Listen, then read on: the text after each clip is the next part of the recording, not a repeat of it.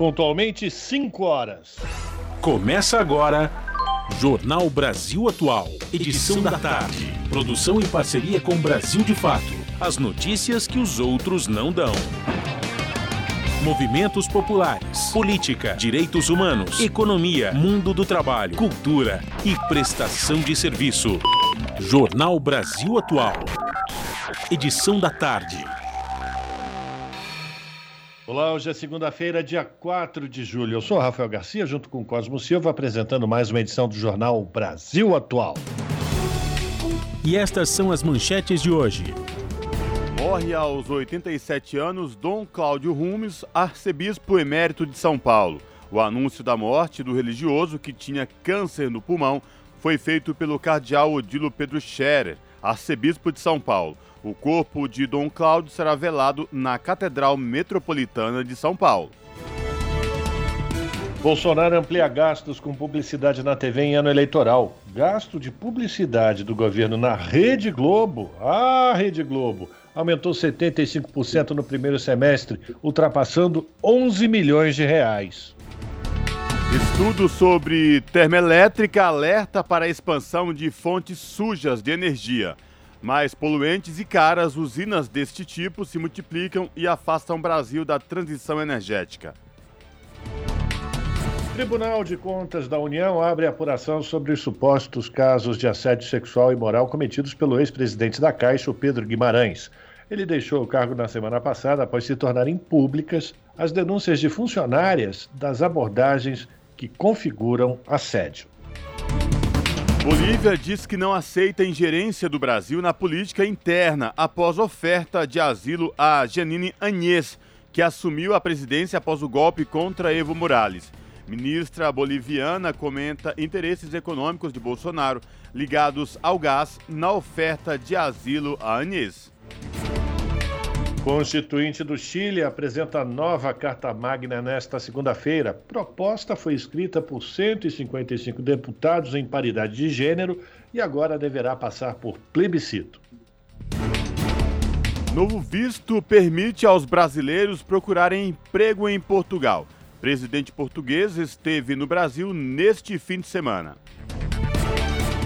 E um estudo realizado por quatro instituições de pesquisa ambiental mostra que nenhum dos nove estados brasileiros que abrigam a floresta amazônica libera informações adequadas sobre a extração madeireira.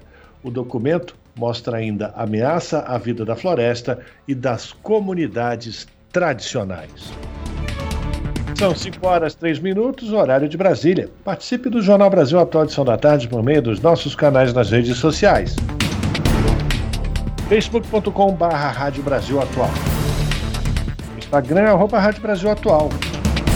Twitter, arroba RA Brasil Atual.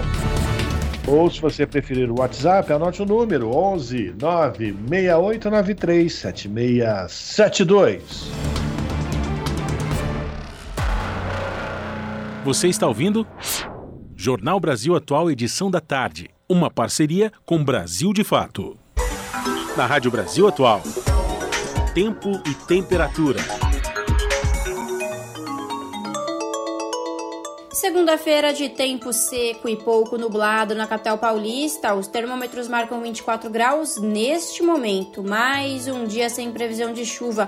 A partir de agora, a temperatura começa a cair e durante a madrugada atinge os 15 graus. Em Santo André, São Bernardo do Campo e São Caetano do Sul, a tarde desta segunda-feira também é de tempo parcialmente nublado e ventinho mais gelado. 23 graus neste momento. No ABC Paulista também não tem previsão de chuva para hoje. O tempo continua firme durante a noite e a madrugada e a temperatura cai e fica na casa dos 14 graus. A tarde desta segunda-feira em Mogi das Cruzes é de sol, tempo firme, pouco nublado. Agora os termômetros marcam 22 graus. Não tem possibilidade de chuva também na região de Mogi.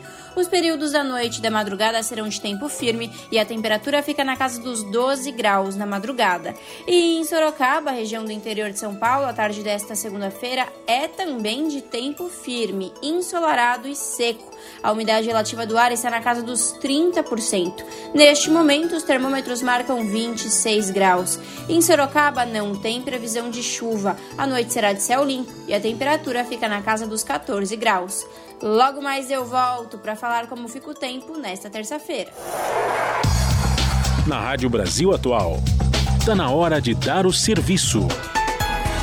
São 5 horas e 5 minutos. Vamos saber a situação do trânsito na cidade de São Paulo neste início de semana, né? Nesta segunda-feira, 4 de julho.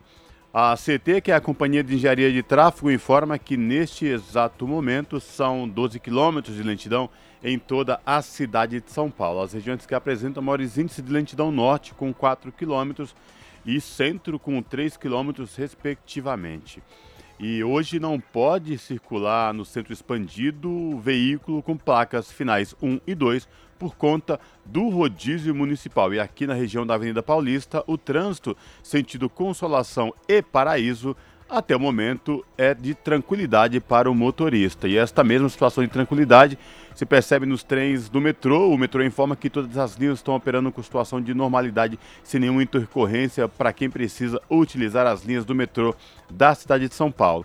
A CPTM, que é a Companhia Paulista de Trens Metropolitanos, informa que todas as linhas também operam em situação de tranquilidade. E esta mesma situação se repete nas rodovias Anchieta e Imigrantes. A Ecovias, que é a concessionária que administra o sistema Anchieta e Imigrantes, informa que tanto para subir como para descer pelas rodovias, o trânsito é tranquilo com boa visibilidade.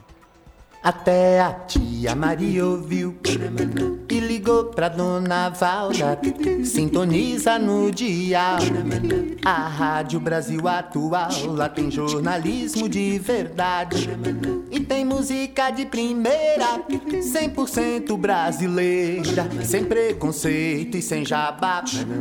É a Rádio Popular de um povo sem medo de viver e de cantar. Avisa a todos, dá um salve, manda um zap.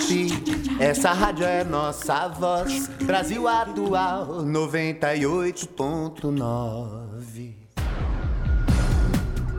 Jornal Brasil Atual. Edição da tarde. 5 horas e 7 minutos. Morreu nesta segunda-feira, aos 87 anos, o cardeal Dom Cláudio Rumes, arcebispo emérito de São Paulo. O anúncio da morte do religioso, que tinha câncer no pulmão, foi feito em nota de pesar e esperança pelo cardeal Odilo Pedro Scherer, que é o arcebispo de São Paulo. Nascido em Montenegro, Rio Grande do Sul, em 1934, Rumes entrou para a vida religiosa da Ordem Franciscana dos Frades Menores, recebeu a ordenação sacerdotal em 1958 e a ordenação episcopal em 1975. Em Roma, estudou filosofia e especializou-se em ecumenismo em Genebra. Foi professor, reitor, teólogo e bispo. Em Santo André, destacou-se pela defesa dos trabalhadores, pelo apoio aos sindicatos e por participar de greves como bispo encarregado da pastoral operária em todo o Brasil. O corpo do cardeal Dom Cláudio Humes será velado na Catedral Metropolitana de São Paulo. Brasil Atual. São 5 horas e 8 minutos. O Tribunal de Contas da União abriu uma apuração sobre os supostos casos de assédio sexual e moral cometidos pelo agora ex-presidente da Caixa Econômica Federal, Pedro Guimarães. Guimarães deixou o cargo na semana passada, após se tornarem públicas as denúncias de funcionamento do banco que relataram ter sofrido do ex-presidente abordagens que configuram assédio. O TCU abriu a investigação o tribunal vai apurar supostas práticas criminosas e possível violação ao princípio administrativo da moralidade, contido na Constituição Federal. Ainda nesta manhã, o Ministério do Trabalho fez uma inspeção à sede da Caixa e definiu que vai pedir ao Ministério Público Federal o compartilhamento de provas reunidas no inquérito que apura as denúncias de assédio sexual contra o ex-presidente do banco, Pedro Guimarães. E o que o assédio na Caixa Econômica Federal diz sobre o governo Bolsonaro? Reportagem do Brasil de Fato revela como denúncias de assédio sexual no banco simbolizam o modus operandi dos integrantes do campo bolsonarista. As informações com Douglas Matos. As denúncias de assédio contra o ex-presidente da Caixa, Pedro Guimarães, remetem a um comportamento coletivo que se estende a outros integrantes da gestão Bolsonaro, inclusive ao próprio presidente, que relega as mulheres a uma posição de subordinação e inferioridade. É o que avalia Sônia Coelho, assistente social integrante da equipe Sempre Viva Organização Feminista e militante da Marcha Mundial das Mulheres.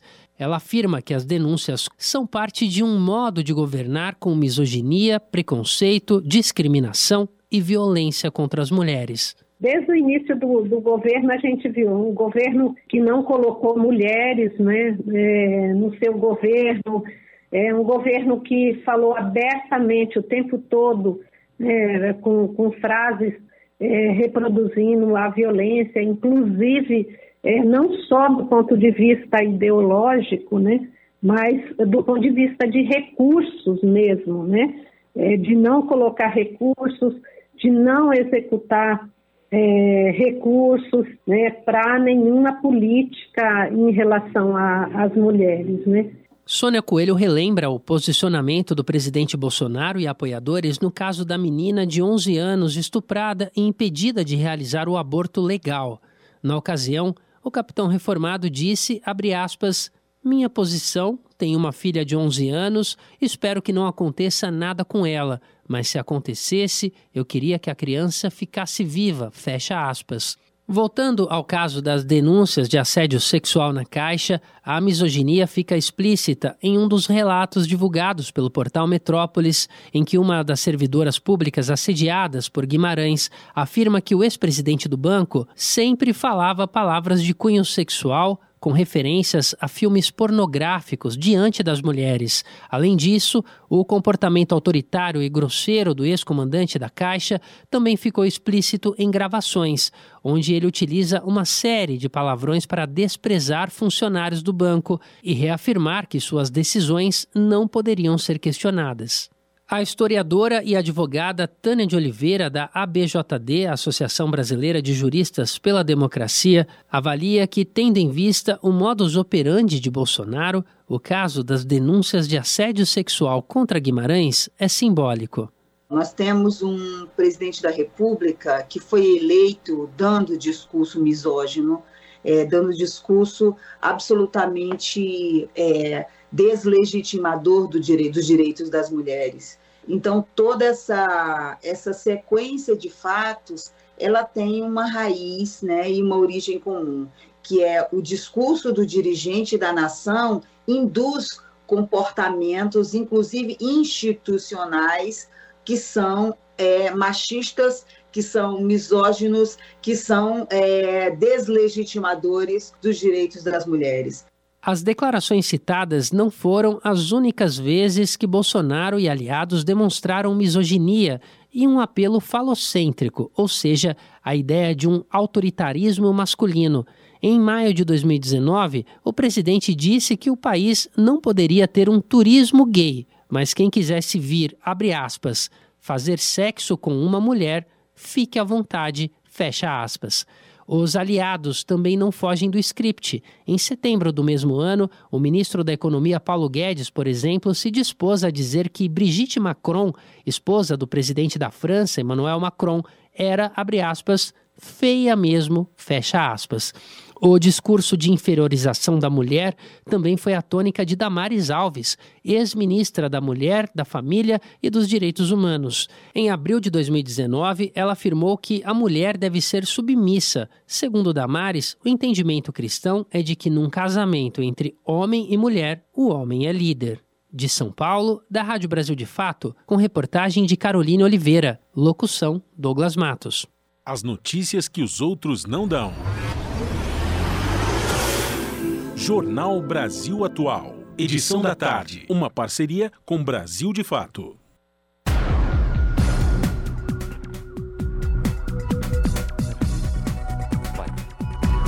São 5 horas e 14 minutos.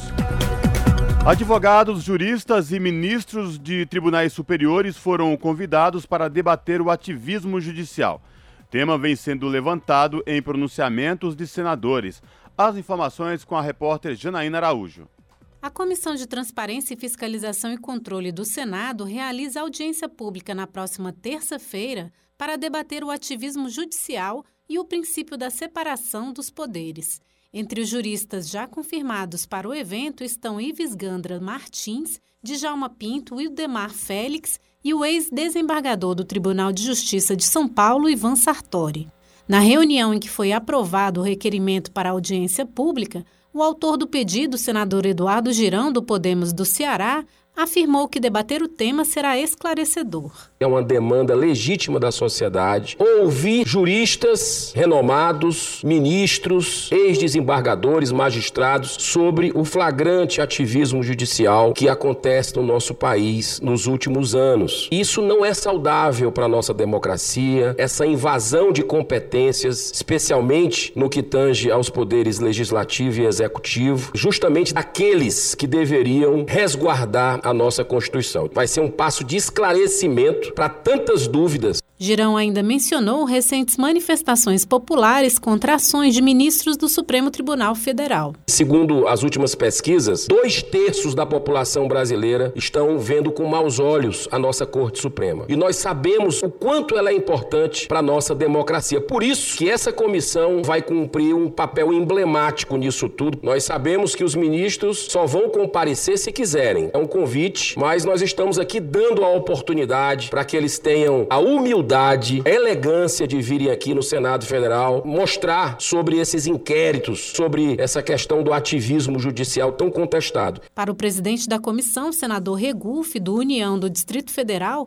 o assunto está no escopo do colegiado. São temas pertinentes a essa comissão de fiscalização e controle, debater o ativismo judicial por parte do Supremo Tribunal Federal, assim como chamar a essa comissão ministros que possam estar envolvidos em algum conflito de interesses e ou irregularidades. Eu, desde que assumi a presidência dessa comissão, tive por bem nunca engavetar nenhum requerimento, nenhum projeto. Acho que é uma prerrogativa, um direito de cada parlamentar apresentar os projetos. Entre os nomes que aguardam confirmação para audiência no Senado estão os dos ministros do Supremo Tribunal Federal Luiz Roberto Barroso e Alexandre de Moraes. Da Rádio Senado, Janaína Araújo. 5 horas e 17 minutos e ano eleitoral, Jair Bolsonaro está dobrando os gastos com publicidade. Entre 1 de janeiro e 21 de junho do ano passado, foram pagos 6 milhões e meio de reais à TV Globo. No mesmo período, neste ano, já são mais de 43% de aumento no valor gasto na veiculação de propagandas no canal. As informações com a repórter Sara Fernandes. Se um dia o presidente Jair Bolsonaro declarou a Rede Globo uma das inimigas do país, hoje ele já nem se lembra mais. Entre janeiro e junho deste ano, o governo dobrou os gastos com publicidade na emissora em relação ao mesmo período do ano passado. Pré-candidato à reeleição, hoje Bolsonaro utiliza o espaço da maior rede de TV do país para fazer campanha e divulgar o que realizou em três anos e meio de governo. Há pouco mais de um ano, em fevereiro de 2021, Bolsonaro chegou a levantar uma placa com a frase Globo Lixo durante viagem ao Paraná. Entre 1 de janeiro e 21 de junho do ano passado, foram pagos 6 milhões e 500 mil reais à TV Globo para veiculação de materiais publicitários. No mesmo período de 2022, houve um aumento de 43% nesse valor, chegando a 11 milhões e 400 mil. Os dados da Secretaria Especial de Comunicação Social da Presidência foram reunidos pelo UOL. O valor investido somente nesse período equivale a 42% de todo o recurso destinado à compra de espaço publicitário na Globo durante os quatro anos de mandato. Isso se considerado os seis primeiros meses de cada ano. Juntas, Globo, SBT, Rede TV, Record e Band receberam 33 milhões de reais no primeiro semestre. É o maior valor desde 2009, quando foram pagos cerca de 30 milhões e meio de reais em valores líquidos.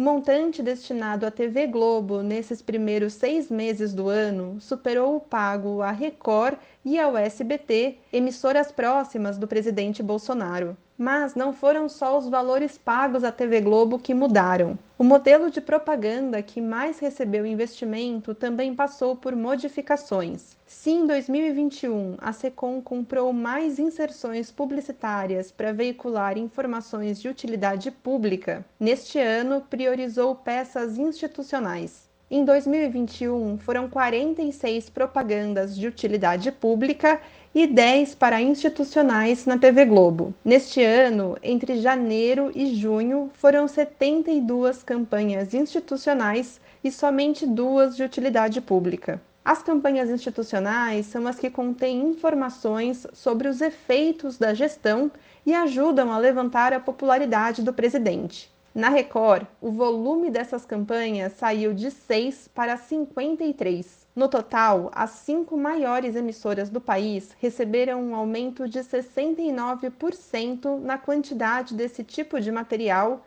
em relação ao primeiro semestre do ano passado os recursos destinados à TV Globo passaram a aumentar depois de uma ordem do Tribunal de Contas da União. O TCU obrigou a Secom a direcionar os investimentos com propaganda de acordo com critérios técnicos, como os números de audiência dos veículos de comunicação. De São Paulo, da Rádio Brasil de Fato, com reportagem de Caroline Oliveira. Locução: Sara Fernandes. São 5 horas e 21 minutos.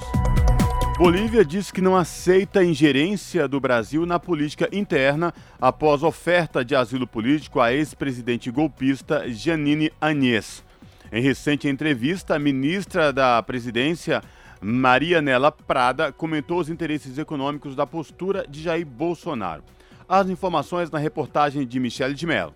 A ministra da Presidência da Bolívia, Maria Nela Prada, voltou a criticar Jair Bolsonaro pela oferta de asilo político à ex-presidenta golpista Jeanine Áñez. No domingo, dia 26 de junho, o mandatário brasileiro disse que faria o possível para trazer Áñez e outros dois ex-funcionários, que, assim como ela, foram condenados a 10 anos de prisão na Bolívia. Em declarações à imprensa local, Prada ressaltou que não aceita ingerência externa na política nacional boliviana. A ex-senadora Janine Anes foi condenada no dia 10 de junho por ter se autoproclamado presidenta, violando a Constituição do país. Desde março de 2021, ela estava presa de maneira preventiva. Antes de ser detida, Anes teria planejado fugir para o Brasil em um jato particular para evadir a justiça boliviana. A ex-parlamentar golpista foi presidenta interina entre novembro de 2019 e outubro de 2020 assumindo o poder após a renúncia de Evo Morales e Álvaro Garcia Lineira. A saída de Morales e Lineira foi impulsionada pela pressão das Forças Armadas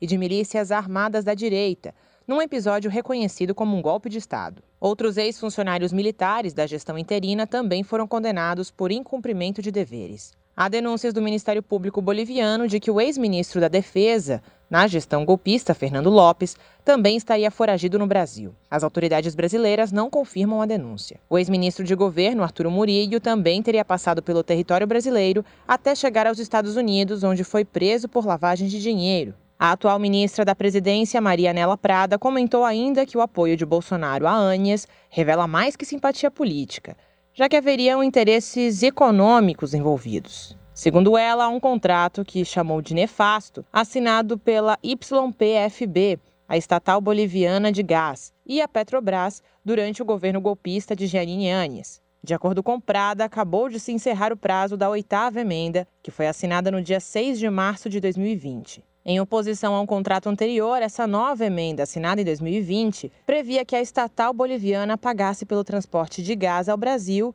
no lado boliviano do gasoduto Gasbol.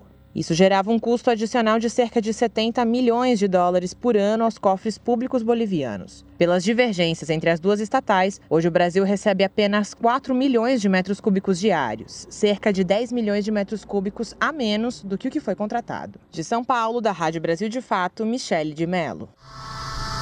Você está ouvindo? Jornal Brasil Atual, edição da tarde. Uma parceria com Brasil de Fato. Agora, 5 horas e 24 minutos, e em Brasília, a comissão da Câmara dos Deputados aprova projeto que fixa multa para quem dificultar a matrícula de aluno com deficiência. O repórter Cláudio Canuto tem mais detalhes. A Comissão de Defesa dos Direitos da Pessoa Idosa na Câmara aprovou o projeto que dá 30% de desconto a idosos no pagamento de taxas federais. Para receber o benefício, o idoso precisa ter renda de até dois salários mínimos. O texto foi aprovado na forma sugerida pelo relator, deputado Elias Vaz, do PSB de Goiás, que modificou o projeto do deputado Célio Studart, do PSD do Ceará, que beneficiava todos os idosos. Na comissão, a leitura do relatório foi feita pelo deputado Wilson da Feta Taeng, do PSB de Minas Gerais. Entendemos que o projeto pode ser aperfeiçoado caso o esforço do gasto público seja concentrado na faixa dos idosos que denotem impossuficiência financeira. Com isso em vista, apresentamos substitutivo que, além de integrar a norma do Estatuto do Idoso, restringe o benefício pretendido aos idosos que possuam renda igual ou inferior a dois salários mínimos. O texto deixa claro que o benefício não seria retroativo a valores anteriores à nova lei. Segundo o autor da proposta, Célio Studart, o Brasil não tem se preparado para o envelhecimento da população. Problemas como alienação familiar tendem a se agravar com os anos. Idosos que conseguem se aposentar recebem valores que não permitem pagar pela medicação necessária, que em parte não é gratuita pelo Sistema Único de Saúde. O Brasil deve chegar a 2050 com cerca de 15 milhões de idosos, uh, dos quais 13,5 milhões com mais de 80 anos. E a OMS já aponta que em 2025 o Brasil será o sexto do mundo com maior número de idosos. Né? Apesar da criação de políticas públicas voltadas para essa camada da população, como o Estatuto do Idoso de 2003, a velocidade do envelhecimento tem superado a implementação dessas ações para oferecer melhores condições de vida à terceira idade. Quase um quinto da população brasileira é de pessoas com 60 anos ou mais. Pouco menos de 20% trabalham. 85% moram com outras pessoas. 21% moram com estudante, ou seja, não tem renda além da própria aposentadoria. E 75% contribuem com pelo menos metade da renda familiar mensal. Um em cada quatro está em residência que recebeu auxílio emergencial e a maioria, 58%, são idosos com comorbidades. O projeto que dá 30% de desconto a idosos de baixa renda no pagamento de taxas federais está na Comissão de Finanças e Tributação e precisa também passar pela Comissão de Constituição e Justiça. Como a proposta tramita em caráter conclusivo, não precisa, em princípio, ser votada pelo plenário. Da Rádio Câmara de Brasília, Luiz Cláudio Canuto. Como vocês perceberam, essa foi a matéria do Cláudio Canuto sobre a decisão da Comissão da Câmara que trata do desconto de 30% para idosos de baixa renda no pagamento de taxas federais. Daqui a pouco a gente volta com a matéria sobre a inclusão de pessoas com deficiência, multas para as empresas e escolas que dificultarem a matrícula com aluno com deficiência. Daqui a pouquinho. São 5 horas e 27 minutos. E segundo estudo inédito do Banco Mundial, o Brasil desperdiça 40% do talento de suas crianças. Levantamento calcula que uma criança brasileira nascida em 2019, por exemplo, deve alcançar em média apenas 60% do seu capital humano ao completar 18 anos de idade. Nas regiões mais vulneráveis do país, o desperdício de potencial supera os 55%. Com a crise sanitária, a situação se agravou e, em apenas dois anos, o Brasil reverteu 10 anos de avanços no acúmulo de capital humano de suas crianças. Ainda de acordo com o levantamento, o Banco Mundial estima que o PIB brasileiro poderia ser de 158% maior se crianças desenvolvessem todo o seu potencial e país chegasse a pleno emprego. O levantamento é parte da Human Capital Project do Banco Mundial, iniciativa lançada em 2018 para alertar governos quanto à importância de se investir em pessoas. O relatório brasileiro é o primeiro focado em um país específico. Você está ouvindo? Jornal Brasil Atual, edição da tarde. Uma parceria com Brasil de Fato.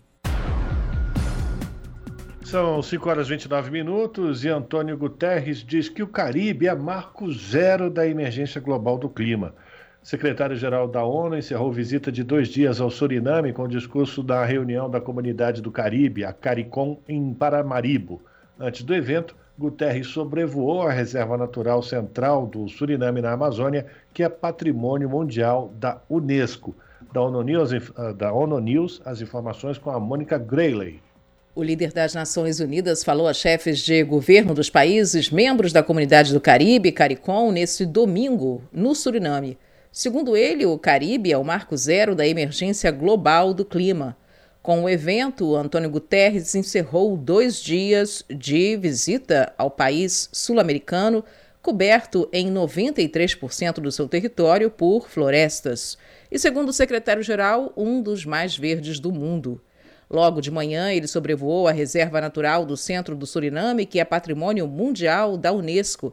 Guterres descreveu a beleza do local e as ameaças que a floresta amazônica experimenta com a mudança climática e atividades extrativistas. A reserva é uma área imensa que cobre 11% do território do Suriname, com uma série de montanhas e enorme quantidade de biodiversidade e muito ainda a ser descoberto. O local é atravessado pelo rio Copeneima, que flui ao lado de outros rios como Lucy, Saramaca e Suriname. Mas a área também está sob risco com ações de empresas de mineração e madeira, ambas para incentivar a economia surinamesa. Mesmo estando localizado na América do Sul, o Suriname é considerado uma nação caribenha. Ao falar aos líderes da CARICOM, Guterres ressaltou a diversidade e a liderança da região em ação climática. Ele também citou a pandemia e os desafios financeiros globais. No sábado, o chefe das Nações Unidas visitou um projeto de conservação de ecossistemas de manguezais afetados pela subida do nível do mar e pela erosão costeira. This year's CARICOM summit comes at a moment of maximum peril for people and planet alike. Guterres afirma que esse ano o encontro da cúpula da CARICOM ocorre num momento de perigo máximo para as pessoas e o planeta. A pandemia causou um efeito arrasador sobre o sistema de saúde e de turismo, assim como o crescimento econômico e de investimentos estrangeiros, que agora estão agravados por causa da guerra na Ucrânia. Da ONU News em Nova York, Mônica Grady.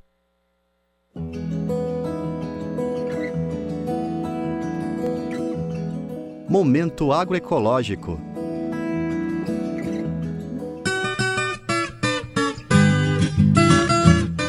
As feiras são espaços históricos de troca e diálogo entre o campo e a cidade. É lá que o consumidor sabe de onde vêm os alimentos, a sazonalidade de cada fruta, legume ou hortaliça, onde ele consegue um preço justo e também pode fazer a compra direta sem intermediários.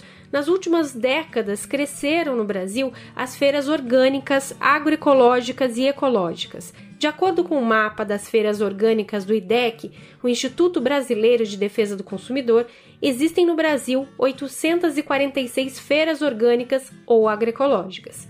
Segundo Laércio Meirelles, integrante do núcleo executivo da Articulação Nacional de Agroecologia, quando há essa aproximação de quem produz e quem consome, um passa a compreender melhor a realidade do outro, valorizando o trabalho e os desafios envolvidos na produção e no consumo de alimentos nesse encontro, onde o agricultor estende a sua mesa ao consumidor, porque essa é uma característica do agricultor ecologista, né, da família agricultor ecologista, ela vende o que ela consome. Tem consumidores, consumidores que frequentam essa feira desde o início. Então, esse diálogo entre quem planta e quem consome é fundamental para a gente superar esse modelo de distribuição de alimentos aonde transforma o alimento apenas em mercadoria. Segundo o agrônomo, ao frequentar uma feira ecológica ou agroecológica, por exemplo, o consumidor não compra apenas o alimento sem agrotóxico, mas também incentiva a continuidade de um modelo de produção que tem como característica o cuidado com a terra e o meio ambiente, geração de renda para pequenas famílias agricultoras e também saúde.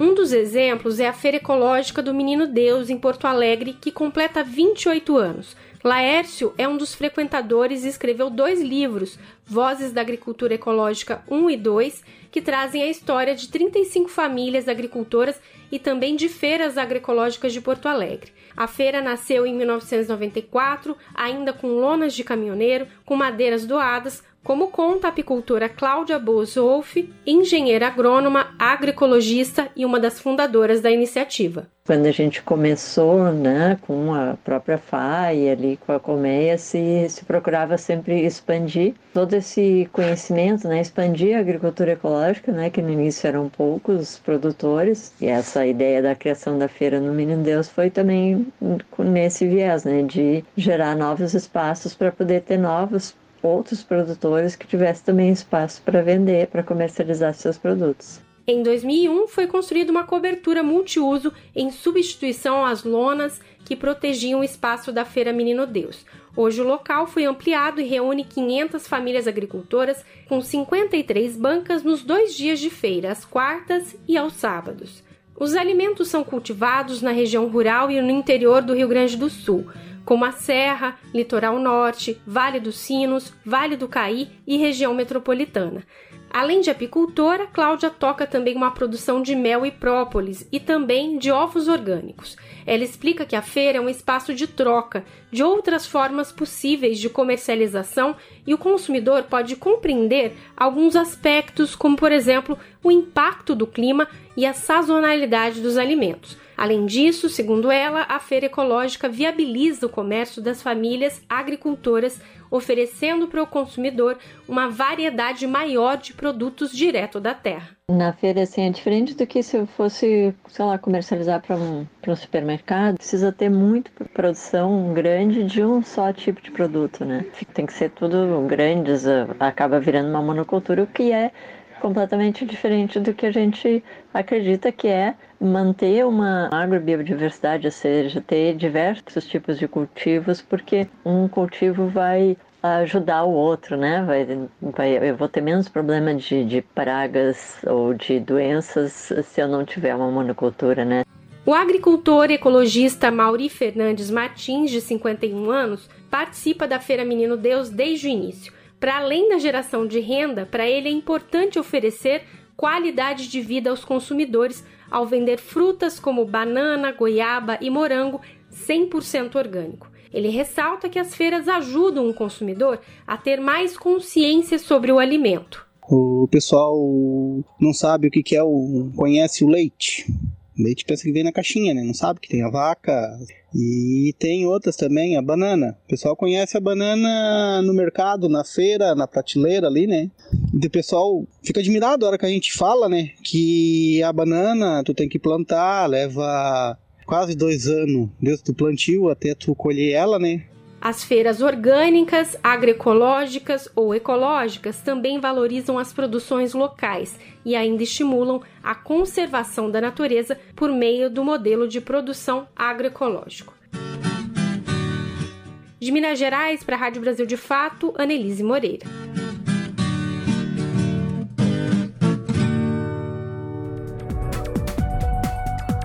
São 5 horas e 37 minutos.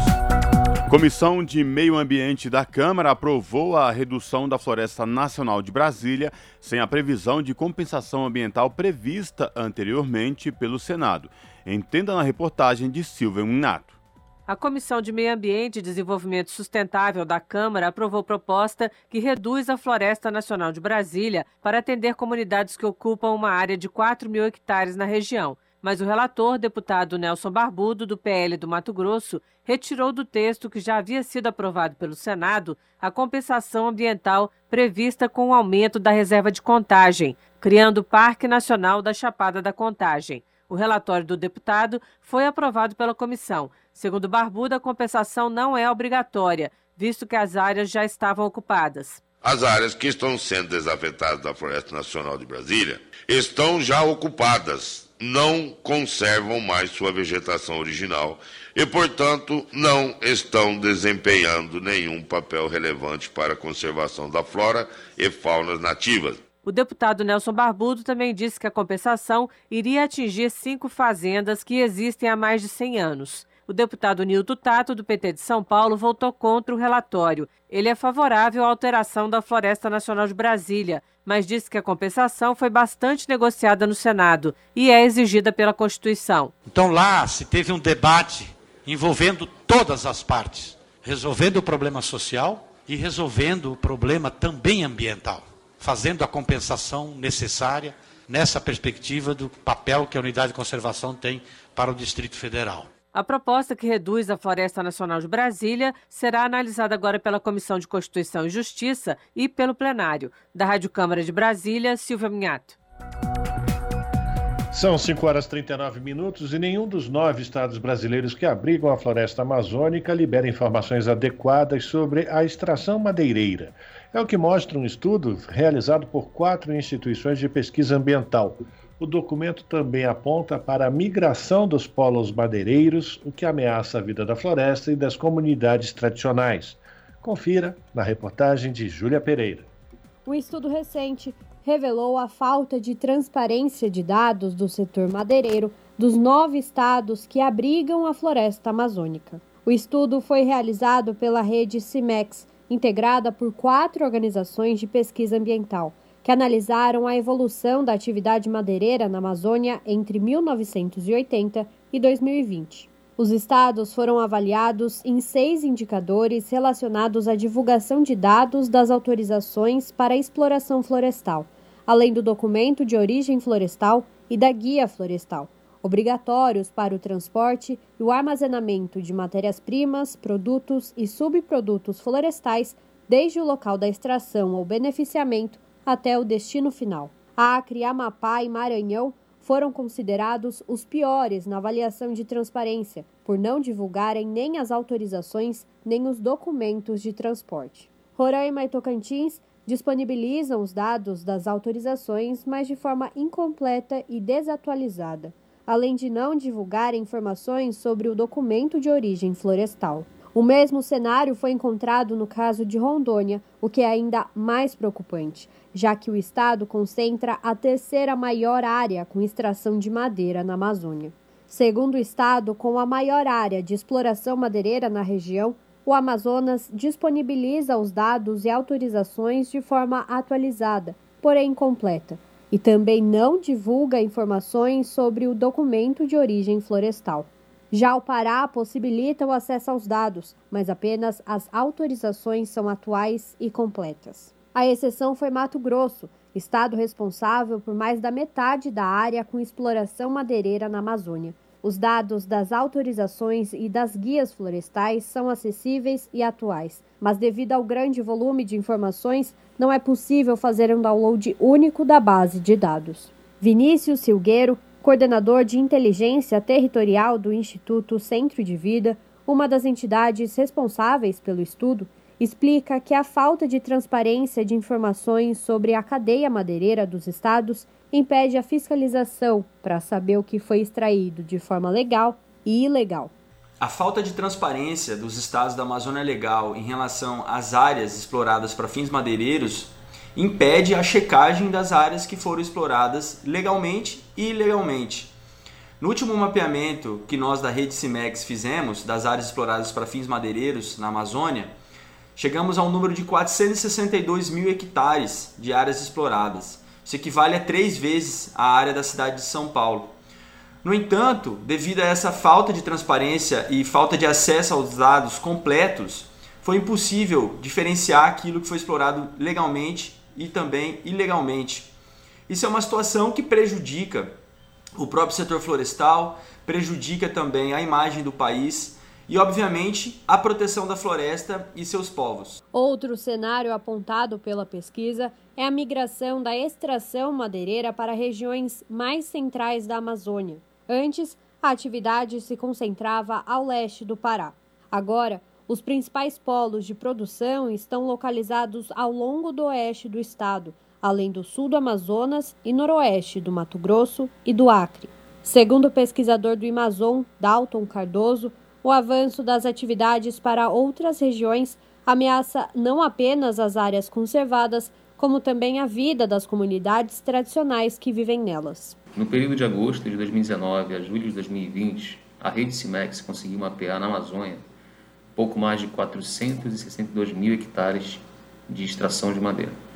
A grande maioria dessa atividade foi identificada, é, foi concentrada é, em áreas, é, em regiões como é, oeste do Pará, sul do Amazonas e noroeste dos estados do Mato Grosso e Acre. Essa é uma nova fronteira que tem migrado de forma gradativa para regiões mais centrais da Amazônia. É, observamos que esse avanço tem se aproximado em áreas mais conservadas, né, como as do norte do Pará, onde há blocos maiores de, de áreas protegidas. É, essa pressão acaba ameaçando diretamente a vida de comunidades e povos tradicionais. É, um aspecto interessante que esse estudo é, trouxe é a importância dos dados como insumos para qualificar debates e uh, ajudar a, a, combater a atividade ilegal e predatória e mesmo o avanço dessa atividade em áreas, é, em áreas protegidas. O estudo também aponta para a necessidade de tornar o comércio de produtos da floresta mais sustentável por meio da bioeconomia. Segundo números apresentados na pesquisa, o Brasil movimenta cerca de 1,98 bilhão de reais por ano com o comércio de produtos florestais não madeireiros, mas o mercado ainda sofre forte influência do açaí e da castanha do Pará. A pesquisadora do Instituto de Conservação e Desenvolvimento Sustentável da Amazônia, Tayane Carvalho, aponta para outras soluções possíveis para manter a floresta de pé e o comércio funcionando. É, uma outra solução também é agregar valor ao produto madeireiro em si, porque esse é um setor muito focado ainda na venda da peça bruta para a construção civil e essas peças elas têm pouco valor agregado. E por fim, uma outra solução também é aumentar é, a quantidade de espécies exploráveis. Na Amazônia a gente tem cerca de 350 espécies que podem ser comercializáveis, mas a gente ainda comercializa um grupo muito pequeno, né, que tem um alto valor e acaba limitando, acaba pressionando, né, é, ecologicamente falando. Então a gente aumentaria a rentabilidade e a competitividade do setor florestal madeireiro. Júlia Pereira, Rádio Brasil Atual e TVT. Jornal Brasil Atual, edição da tarde, são 5 horas e 46 minutos. Senadores foram ao Vale do Javari para acompanhar as investigações sobre o assassinato do indigenista Bruno Pereira e do jornalista Dom Phillips. Eles ouviram lideranças indígenas e representantes da Força Tarefa que investiga o caso. O relator Fabiano Contarato quer o afastamento do presidente da FUNAI. As informações com a repórter Marcela Cunha. Quatro senadores da comissão criada para discutir o aumento da criminalidade no norte do país foram até o Vale do Javari, no Amazonas. Eles pediram mais informações sobre a investigação das mortes do jornalista Dom Phillips e do indigenista Bruno Araújo. Segundo o delegado da Polícia Federal, Domingos Pinzon, está em andamento uma reconstituição do crime e a possibilidade de haver um mandante não está excluída. A perseguição e as ameaças aos indígenas indígenas e servidores da FUNAI foram denunciadas por diversas lideranças, como Jader Marubo, ex-coordenador da Univaja, a União dos Povos Indígenas do Vale do Javari, que sediou o encontro. Todos os funcionários da FUNAI, da região, têm um alvo nas suas costas. Todas as lideranças que estão hoje lutando em defesa da sua terra têm um alvo nas suas costas. O presidente da comissão, senador Randolph Rodrigues, da Rede do Amapá, garantiu que os pedidos por mais segurança não serão ignorados. Nós não esqueceremos nenhuma das palavras daqui que vocês disseram. Nós não decepcionaremos vocês. Vocês não estão sozinhos. Já a senadora Leila Barros, do PDT do Distrito Federal, pediu apoio ao projeto de sua autoria que dá autonomia administrativa e financeira para órgãos que fiscalizam a região, como o IBAMA e a FUNAI. Eu estou no sentimento, uma mistura de muita revolta, de muita indignação, de ver o tamanho da crueldade com que os nossos povos originários estão sendo submetidos. Contem conosco, no Senado a gente já está tomando algumas atitudes com relação, por exemplo, à PEC 13, da nossa autoria, mas que vai dar autonomia ao ICMBio, ao IBAMA, à própria FUNAI. Quem sabe isso possa mudar. Nós iremos reagir. Durante o evento, o relator da comissão externa na viagem, senador Fabiano Contarato, do PT do Espírito Santo, recomendou o afastamento do atual presidente da FUNAI, Marcelo Xavier. O senador Eduardo Veloso, do União do Acre, também participou da reunião e garantiu que o parlamento irá trabalhar para evitar novas tragédias. Da Rádio Senado, Marcela Cunha. São 5 horas e 49 minutos. E um estudo sobre termoelétrica alerta para a expansão das fontes sujas de energia. Mais poluentes e caras, essas usinas, usinas desse tipo, se multiplicam e estão afastando o Brasil da transição energética. Quem vai trazer mais detalhes sobre essa utilização das termoelétricas é o Alex Birkan, direto de Brasília. Vamos acompanhar. Há décadas, o Brasil é considerado exemplo na produção de energia a partir de matrizes renováveis e relativamente limpas. Mas esse caminho pacífico para a transição energética está sob ameaça. É o que aponta um novo estudo do Instituto de Energia e Meio Ambiente, o IEMA, disponibilizado nesta quarta-feira, dia 29, e que se debruça sobre as dezenas de termoelétricas ativas no Sistema Interligado Nacional em 2020. O relatório aponta que nas últimas duas décadas, a queima de combustíveis fósseis para a produção de energia saltou de 9% para 14%. André Luiz Pereira, diretor-presidente do IEMA, comenta alguns problemas desse avanço. A usina termoelétrica é uma fonte muito importante de poluição do ar. Seja lá o combustível que você puser nela, dependendo onde ela está localizada, e a, a, aglomeração de usinas no território tem risco para a saúde pública importante. Tem uma série de poluentes atmosféricos que são lançados pelas usinas termoelétricas. Ambientalistas ressaltam que a matriz foi impulsionada após uma longa estiagem em 2021, que motivou o governo federal a decretar emergência energética. Diante de uma nova crise à sua imagem, Jair Bolsonaro decidiu ampliar o uso de termoelétricas a gás natural e também a carvão mineral, considerada a mais poluente de todas. E isso só foi possível graças ao parlamento e às brechas abertas na legislação ambiental. Pereira reclama do desmonte dos órgãos reguladores. E o que a gente tem notado é que o licenciamento ambiental ele não tem sido suficiente para minimizar os riscos sociais e ambientais das usinas termoelétricas. E como o licenciamento ambiental e as agências ambientais estão completamente desestruturadas, especialmente no nível federal, o IBAMA, com pouca gente, com, sem condições de trabalho, isso é uma tônica né, na, na governança ambiental do Brasil. Juliano Araújo, diretor do Instituto Internacional Araiara, aprofunda a crítica. O que, que vimos desde o leilão de setembro do ano passado, o leilão de emergência energética, aonde o país contratou térmicas a gás que custam seis vezes mais energia, o custo do megawatt gerado do que a térmica que está entregando há cinco anos ou do que a hidrelétrica. E se compararmos com o custo de uma eólica, ela está custando de oito a nove vezes mais o processo de privatização da Eletrobras ajudou a jogar ainda mais lenha nessa fogueira. A medida provisória que permitiu a capitalização da estatal também previu a instalação de 8 mil megawatts em termoelétricas a gás espalhadas em todas as regiões do país. Também aprovou a prorrogação de subsídios e sobrevida das usinas de carvão mineral, que deveriam ser extintas até 2040. Uma política que já traz reflexos nas regiões que concentram mais usinas termoelétricas.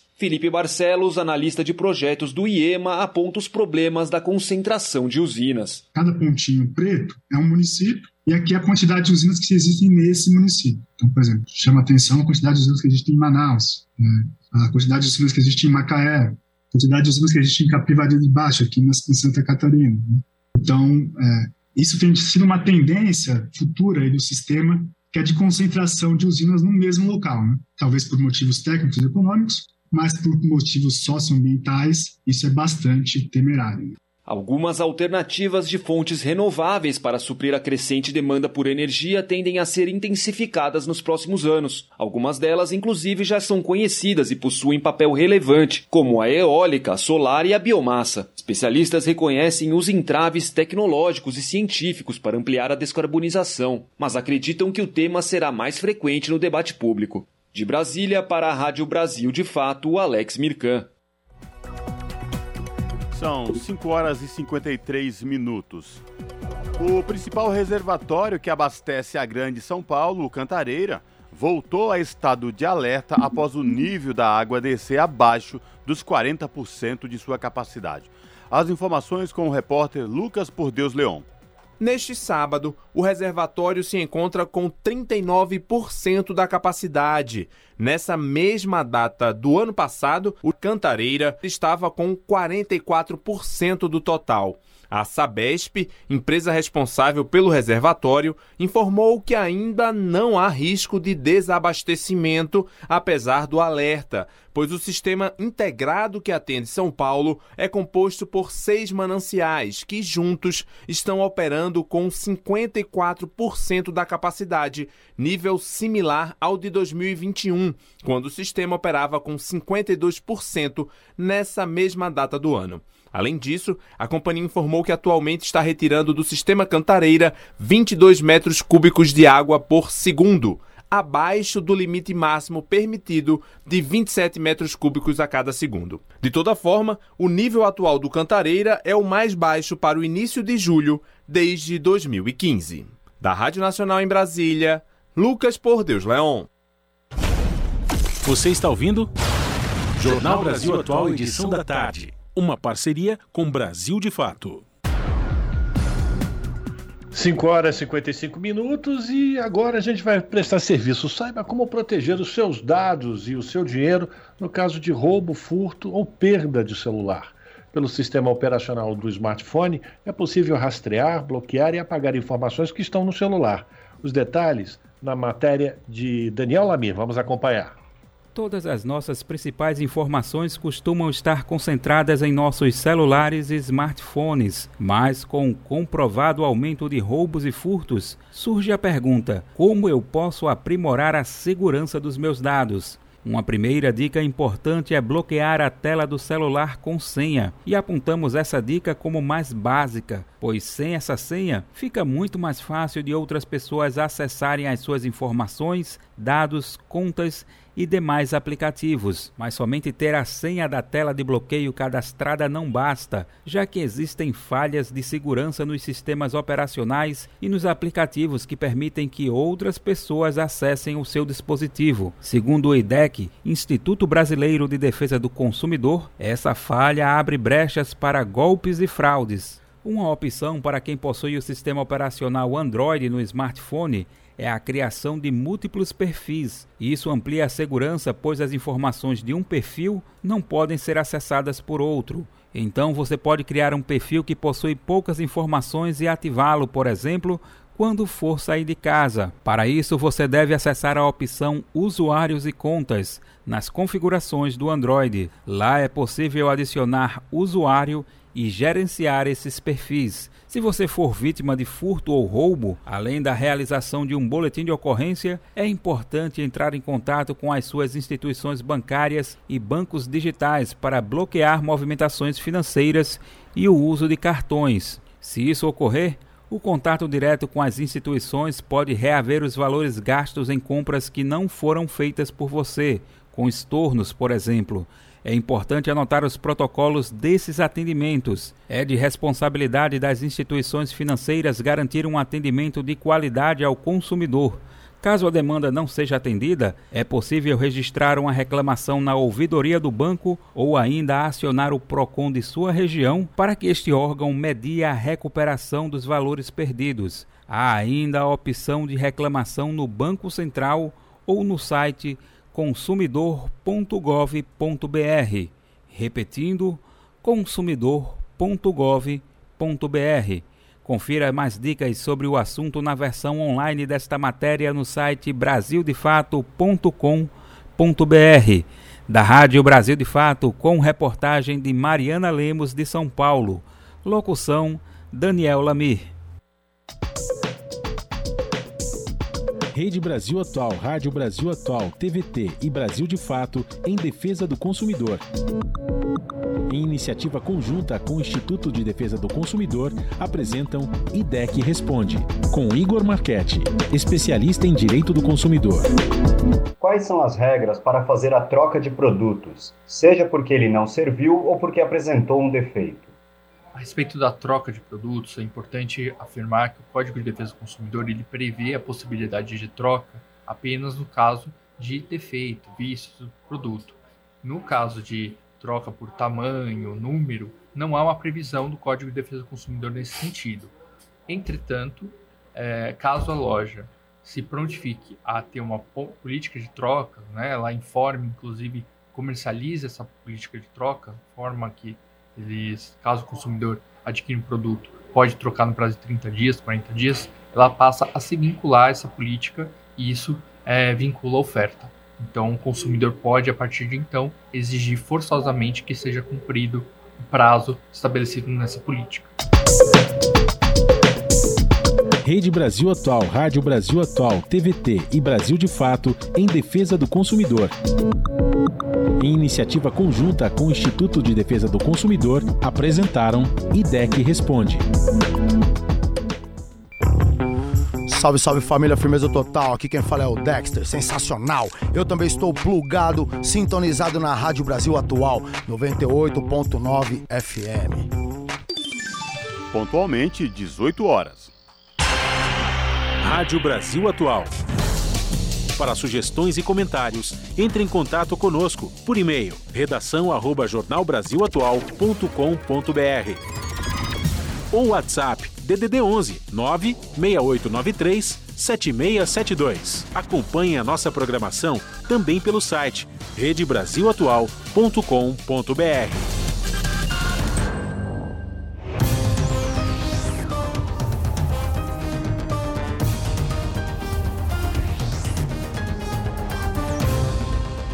Jornal Brasil Atual, 6 horas. Agora vamos fazer, é o momento de fazer a nossa conexão com as redações Rádio Brasil Atual e TVT para saber com a apresentadora Ana Flávia Quitério quais destaques de logo mais do seu, do seu jornal, que começa às 7 da noite na TVT. Olá, Ana Flávia, quais destaques de hoje do seu jornal?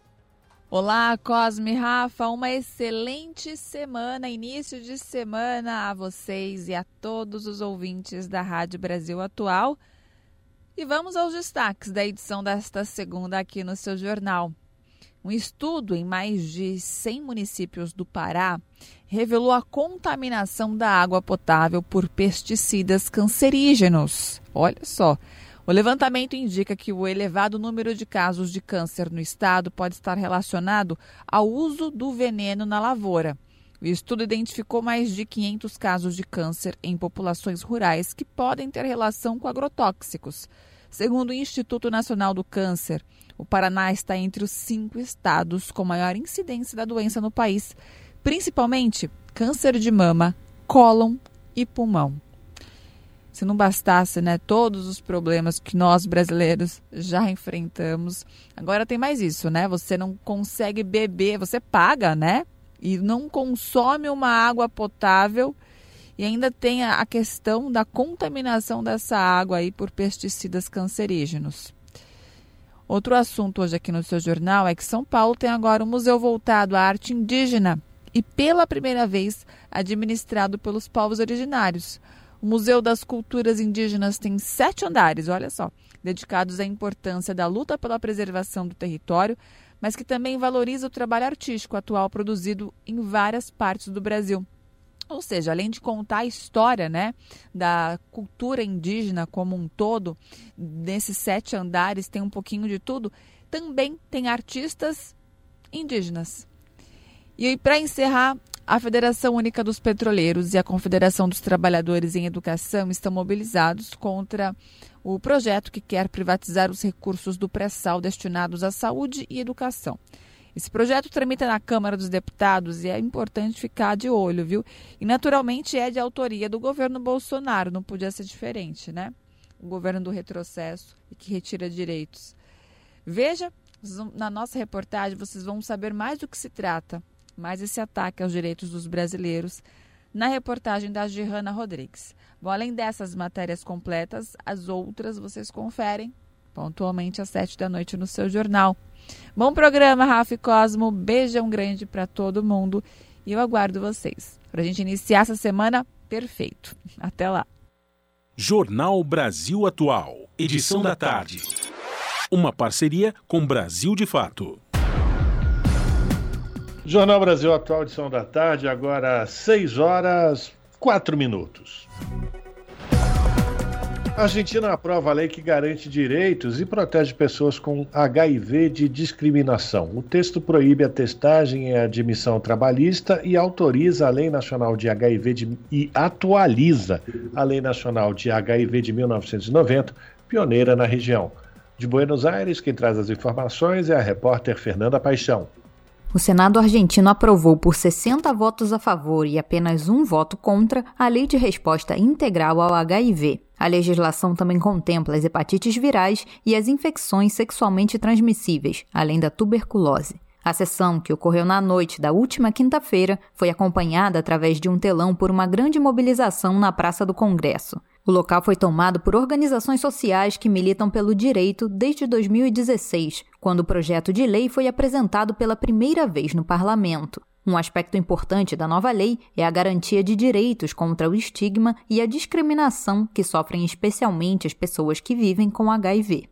O resultado representa a conquista de organizações de HIV e hepatite que pautaram a necessidade de atualização da Lei Nacional da AIDS de 1990. A legislação argentina, pioneira na América Latina, foi um grande passo para a garantia do acesso à prevenção e ao tratamento.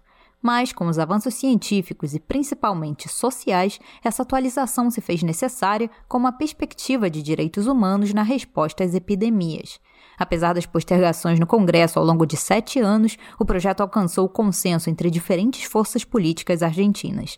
O texto incorpora uma perspectiva que contempla as pessoas mais expostas ao vírus do HIV e garante o acesso ininterrupto à prevenção e ao tratamento.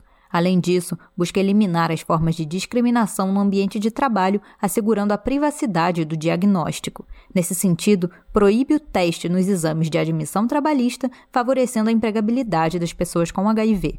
A lei aprovada ainda declara de interesse público e nacional o desenvolvimento de tecnologias para a produção pública de medicamentos e insumos, entre outras medidas. Com a sanção, todas as políticas públicas referentes às patologias devem incorporar o previsto na nova legislação. De Buenos Aires, na Argentina, para a Rádio Brasil de Fato, Fernanda Paixão. Agora são 6 horas e 6 minutos, Jornal Brasil Atual, edição da tarde. A gente vai fazer contato com a repórter Michele de Mello, do Brasil de Fato, para a gente destacar aqui no Jornal Brasil Atual uma matéria que já está publicada no portal do Brasil de Fato, brasildefato.com.br, que é sobre a apresentação da nova Constituição chilena. A nova Carta Magna será apresentada nesta segunda-feira. Essa proposta que foi escrita por 155 deputados que tiveram paridade de gênero e deve passar agora por plebiscito. Michele, muito boa tarde, bem-vinda aqui ao Jornal Brasil Atual. Essa nova Carta Constituinte do Chile traz bastante avanço, né? Boa tarde, Rafael. Um prazer estar aqui com vocês.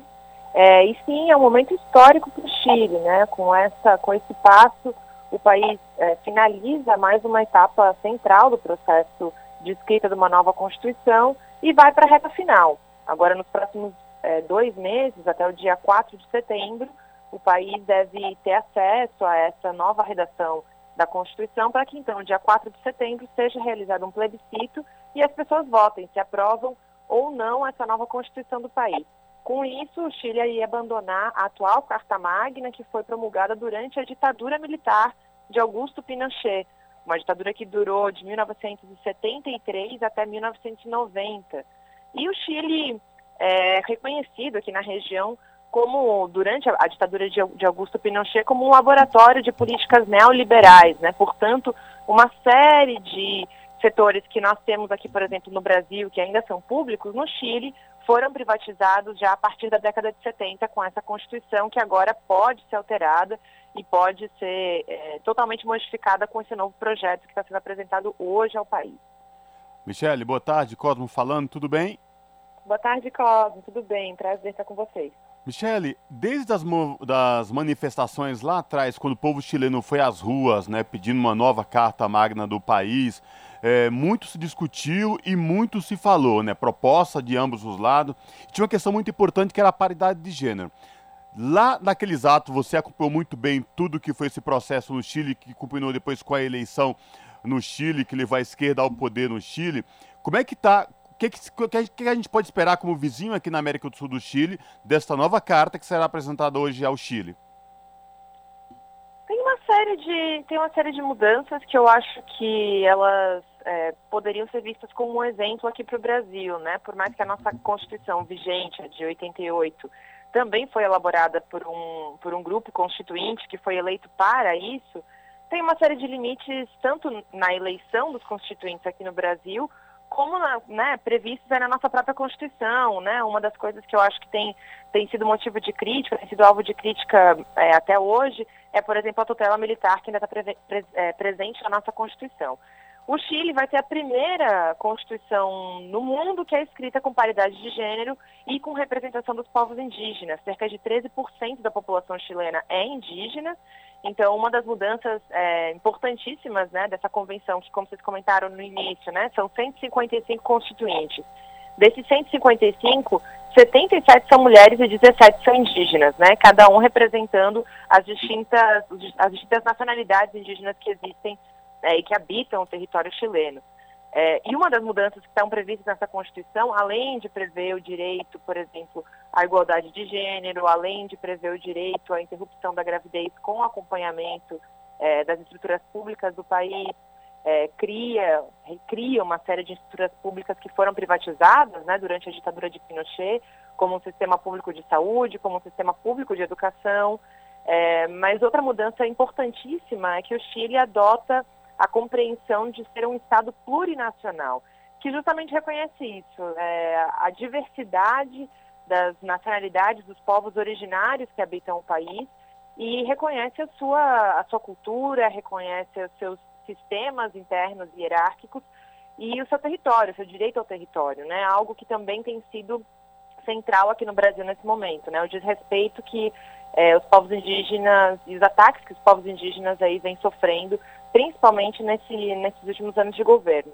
Portanto, acho que é interessantíssimo, né? Um processo que mostra o fortalecimento da democracia chilena, é um mecanismo de participação democrática direta, afinal, né, como você comentou, Cosmo, todo esse processo ele iniciou com manifestações em outubro de 2019, é, que levaram a um acordo que iniciou lá o processo constitucional com um plebiscito em outubro de 2020, esse plebiscito, que contou com a participação de quase 80% é, da população chilena, então decidiu que deveria ser eleito no, um novo organismo, nessa convenção constitucional, que teria um ano para apresentar uma proposta é, de carta magna para o país. Isso aconteceu e justamente hoje essa convenção constitucional, então, encerra os seus trabalhos apresentando essa proposta que, como a gente comentou, novamente deve passar pelo voto popular. Portanto, acho que é um exercício que nos dá é, um exemplo importante né, de fortalecimento de novos instrumentos democráticos, de democracia direta. Perfeito. A gente falou aqui com a Michelle de Mello, repórter do Brasil de Fato, brasildefato.com.br, que trouxe para a gente aí informações sobre a nova Constituinte do Chile, que será apresentada a nova Carta Magna nesta segunda-feira no Chile. Michele, mais uma vez, obrigado por falar com a gente, com os nossos ouvintes aqui no Jornal da Rádio Brasil Atual Edição da Tarde. Espero falar contigo em uma próxima oportunidade, viu? Abraço. Até a próxima, pessoal. Tchau, tchau. Falamos aqui com a Michele de Mello, no Jornal Brasil Atual. Esse é o Jornal Brasil Atual, edição da tarde. Uma parceria com Brasil de Fato. Agora 6 horas 12 minutos e Portugal vai criar um novo visto de trabalho para brasileiros no país. Em visita ao Brasil, o presidente português Marcelo Rebelo falou da ação e a repórter Lígia Souto vai trazer mais detalhes. Vamos acompanhar. Em visita ao Rio de Janeiro neste sábado, o presidente de Portugal, Marcelo Rebelo de Souza, afirmou que os brasileiros são bem-vindos no país lusitano e citou as recentes mudanças que facilitaram o processo de requisição da nacionalidade portuguesa e também a proposta que cria um novo visto de trabalho para os brasileiros. Segundo Marcelo Rebelo de Souza, a permissão especial para ingressar no mercado de trabalho de Portugal deve sair em breve. O brasileiro tem agora hipóteses mais amplas para poder eh, ter a residência, para poder ter os seus documentos formais e poder, por isso, circular na Europa. Vai entrar em vigor um novo visto para procurar trabalho muito, muito brevemente. E nos últimos anos cresceu o número de brasileiros para bem mais de 200 mil. Há uma cidade que não é Lisboa ou Porto, se chama Braga, em que em menos de 10 anos cresceu 137% o número de brasileiros. As declarações foram dadas após cerimônia alusiva ao centenário da primeira travessia aérea do Atlântico Sul, no primeiro distrito naval, que contou com a presença do prefeito Eduardo Paes. A travessia, um marco para a navegação aérea mundial, ocorreu de 30 de março a 17 de junho de 1922, quando os aviadores portugueses Gago Coutinho e Sacadura Cabral partiram de Lisboa em uma aeronave batizada de Lusitânia e realizaram pela primeira vez a rota aérea que ligou Portugal ao Brasil. Com informações da Agência Brasil da Rádio Nacional no Rio de Janeiro, Lígia Souto. Custo de vida, emprego e desemprego, cesta básica, tarifas públicas, salário mínimo. Agora, na Brasil Atual, a análise do DIEESE. A participação de Fausto Augusto Júnior, diretor técnico do DIEESE. Fausto faz a avaliação de um estudo divulgado na semana passada pela Fundação Getúlio Vargas, que mostra que no Brasil quase um terço das pessoas tem menos de meio salário mínimo para passar o mês. Sua avaliação dessa situação, Fausto, é com você? A gente vem assistindo dois fenômenos acontecendo junto ao mercado de trabalho. De um lado, você tem o aumento da informalidade, cada vez mais trabalhadores estão deixando os postos de trabalho formais, com direitos, com salários, e caminhando nesse mundo aí da informalidade, em que basicamente a insegurança é algo bastante determinante.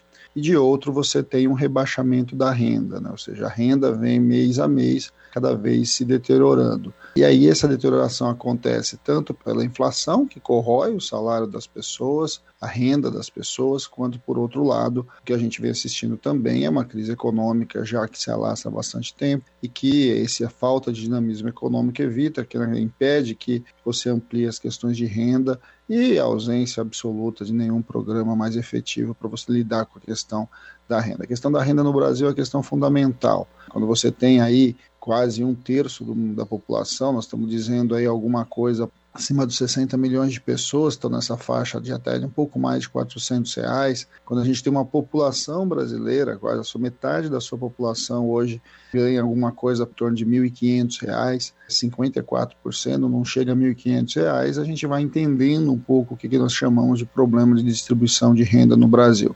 Vamos lembrar que a cesta básica no país custa em torno de 700 a 800 reais. Então, quando a gente olha para este perfil, a gente vai vendo qual que é o dilema. Uma boa parte da população sequer consegue ter renda para meia cesta básica. É, e aí os dados também vão mostrando os nossos dilemas, né? As questões regionais são bastante importantes. A maior parte dessa renda muito baixa se concentra nas periferias, se concentra nas regiões mais pobres do país, se concentra em alguns estados com uma, uma, uma taxa muito maior, inclusive, do que essa taxa de um terço.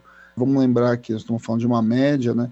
Então, ou seja, a questão da pobreza é uma questão que vem se acentuando, é algo que precisa ser discutido e que para a gente poder lidar com ela, nós vamos precisar de políticas ativas. Políticas ativas tanto do ponto de vista do mercado de trabalho, como é que você fortalece o mercado de trabalho, como é que você formaliza o mercado de trabalho, quanto, por outro lado, como é que nós vamos lidar com as questões propriamente ditas de distribuição de renda, seja por meio de apoio direto, por meio das bolsas, né, etc., propriamente dito, por meio de políticas de valorização do salário mínimo, algo que, por exemplo, esse governo simplesmente abandonou, e questões que, de alguma forma, dinamize regionalmente e, em especial, né, leve o desenvolvimento econômico para as periferias eu insisto, né, a informalidade não é boa. Ela não é boa nem para aqueles que estão na informalidade, claro, porque são desprovidos de direitos sociais básicos, de um lado, e de outro, é, também não é boa para a economia, porque a informalidade perde uma característica bastante importante quando a gente pensa no futuro e nas previsões. Perde previsibilidade, né? perde capacidade do sujeito acessar, inclusive, mercado, né? acessar produtos aí vinculados ao mercado. Então, de alguma forma, a gente precisa rever o modelo de crescimento, o modelo de relação de trabalho no Brasil, e de alguma forma a gente precisa de é, gerar emprego, como começou a ser gerado nesse pós-pandemia, mas gerar emprego de qualidade, gerar emprego formal, gerar emprego que de alguma forma garanta esta nova repactuação do mundo do trabalho. Não é o projeto que está aí não é a proposta que está colocada, é, em que, na verdade, se acredita que quanto menos direitos, você teria mais empregos. A gente está assistindo o oposto, né? A gente está vendo que a redução dos direitos lá na reforma trabalhista de 17 não criou mais empregos formais. Na verdade, tem jogado a economia nesse mar aí da informalidade. Esse foi Fausto Augusto Júnior, diretor técnico do DIESE, o Departamento Intersindical de Estatística e Estudos Socioeconômicos, aqui no Jornal Brasil Atual. São 6 horas e 19 minutos.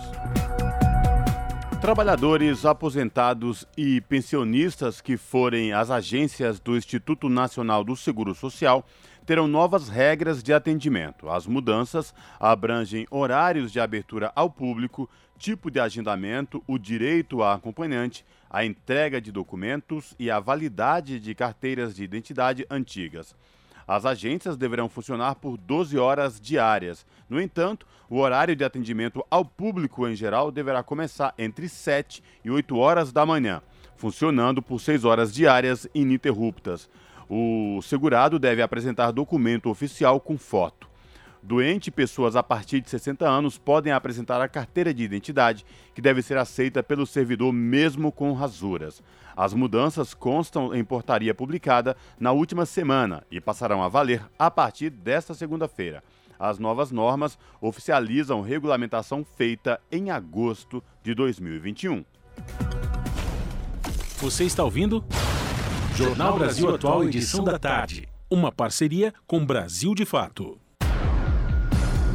6 horas e 20 minutos e as autoridades chinesas ordenaram o confinamento de 1 milhão e 700 mil pessoas na província, na província de Anhui, no leste do país, onde foram registrados 300 novos casos de Covid nesta segunda-feira. Anhui tem cerca de 67 milhões de moradores. A China é a última grande economia que mantém uma estratégia rígida contra o coronavírus baseada em quarentenas e testes obrigatórios. Embora os casos permaneçam reduzidos em relação à enorme população do país, as autoridades insistem que a política de Covid-0 é necessária para evitar uma calamidade nos serviços de saúde. O surto de Anhui, onde as autoridades detectaram centenas de casos na semana passada, acontece no momento em que a economia chinesa começa a se recuperar de um confinamento de meses em Xangai e de restrições severas na capital, Pequim. São 6 horas e 21 minutos.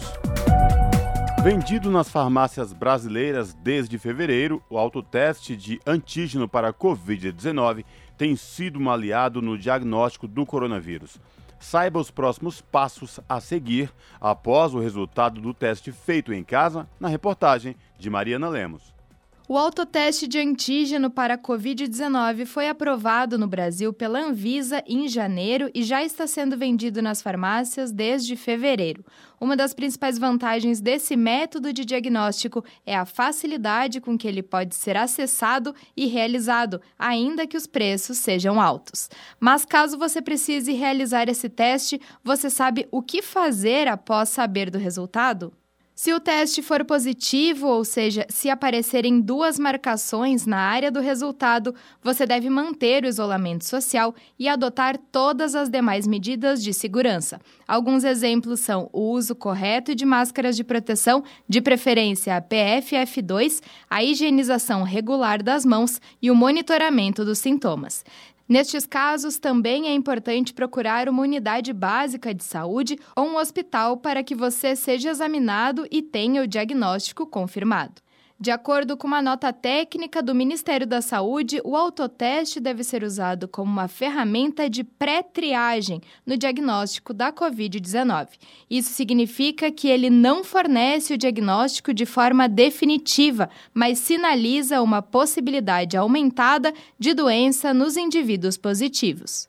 Mas se o resultado for negativo com apenas uma marcação no visor, ainda há a possibilidade que você esteja infectado. O resultado negativo pode acontecer por diversos motivos. O mais comum e esperado é que você não esteja infectado, mas também pode ser um resultado chamado de falso negativo, que ocorre, por exemplo, quando a carga viral ainda está baixa no organismo a ponto de não aparecer no teste.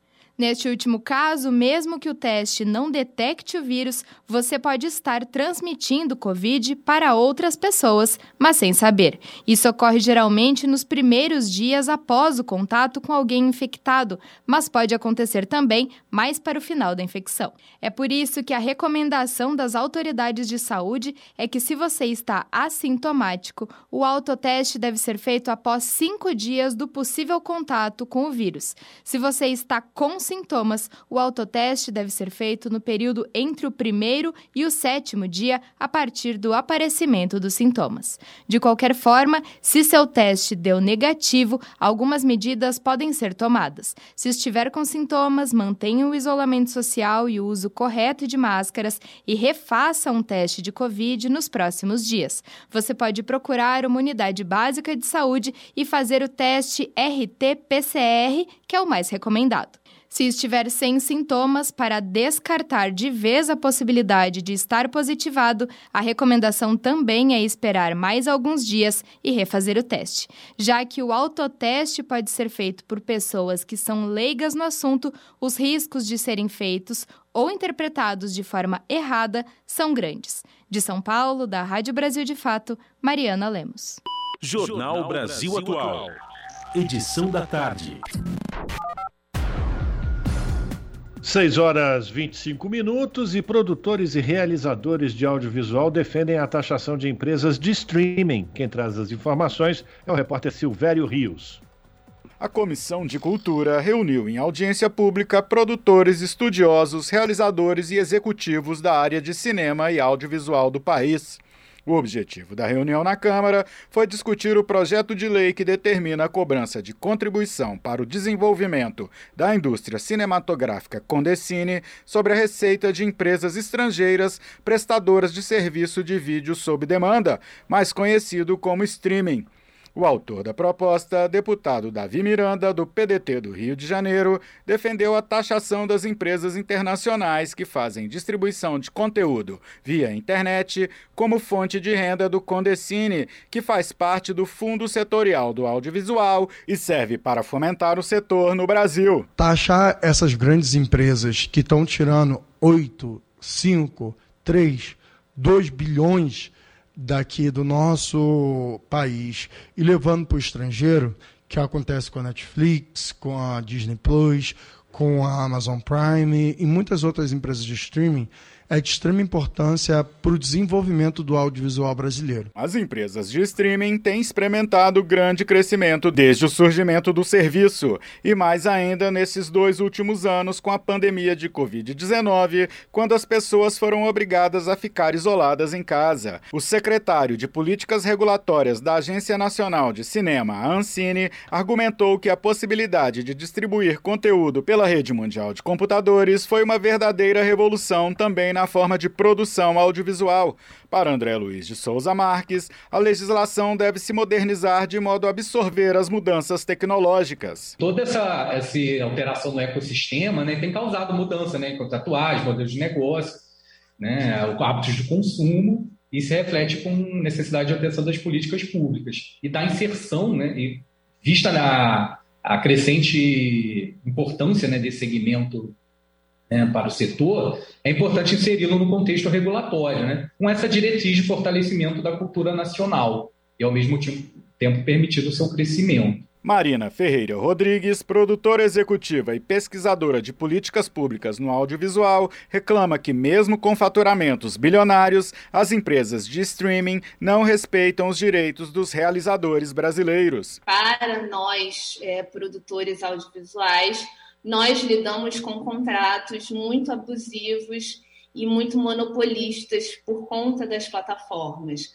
Né? Hoje nós não temos a segurança jurídica de ter a devolução dos nossos direitos autorais nem patrimoniais sobre a obra. Então, nós estamos dando a nossa soberania brasileira na mão de grandes empresas estrangeiras. O professor da Universidade Estadual do Rio de Janeiro, Rafael dos Santos, sugere que o projeto deve ter em vista a possibilidade do surgimento de novas tecnologias a fim de garantir a renda para financiar a produção nacional. É preciso também que essa legislação ela tenha uma flexibilidade para contemplar o recolhimento de condecine né, é, em mutações de, da, da base tecnológica e das janelas de exibição que, porventura, surjam. Da Rádio Câmara de Brasília, Silvério Rios. Na Rádio Brasil Atual, tempo e temperatura.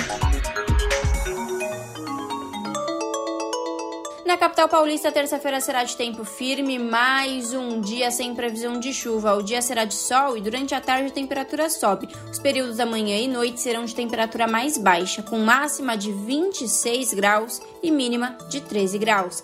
Nas regiões de Santo André, São Bernardo do Campo e São Caetano do Sul, a terça-feira também será de sol entre nuvens. Não tem previsão de chuva e a temperatura sobe, com máxima de 26 graus e mínima de 13 graus. A terça-feira, na região de Mogi das Cruzes, também será ensolarada, tempo firme sem previsão de chuva. E igualmente nas outras regiões, o sol só esquenta mesmo na parte da tarde. Manhã e noite serão mais frias, com máxima de 26 graus e mínima de 10 graus. Mesma coisa na região de Sorocaba, interior de São Paulo. Dia de sol, temperatura mais alta durante a tarde e sem chance de chuva, com máxima de 27 graus e mínima de 12 graus. Larissa Borer, Rádio Brasil Atual. Ligação direta, você fica agora com o papo com o Zé Trajano. Nós voltamos amanhã a partir das 5 da tarde. Até lá.